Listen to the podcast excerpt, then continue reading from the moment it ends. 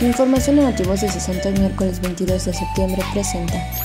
La gobernadora Laida Sansores San Román y los integrantes de la Mesa Estatal para la Construcción de la Paz reforzaron las estrategias enfocadas a los temas de salud y seguridad como las relacionadas con el COVID-19. Impulso al liderazgo social desde las escuelas abonará a transformar el Estado, informó el secretario de Educación Pública Raúl Pozos Land firman convenio de colaboración la Canaco Campeche y la Universidad Mundo Maya. Los sonidos de Venezuela llegan a Calquiní con la gira Mirando al Sur del Sistema Nacional de Orquestas y Coros Juveniles e Infantiles. Hoy, 22 de septiembre, Día Mundial del Rinoceronte y Día Mundial sin Coche. Notivoces 60.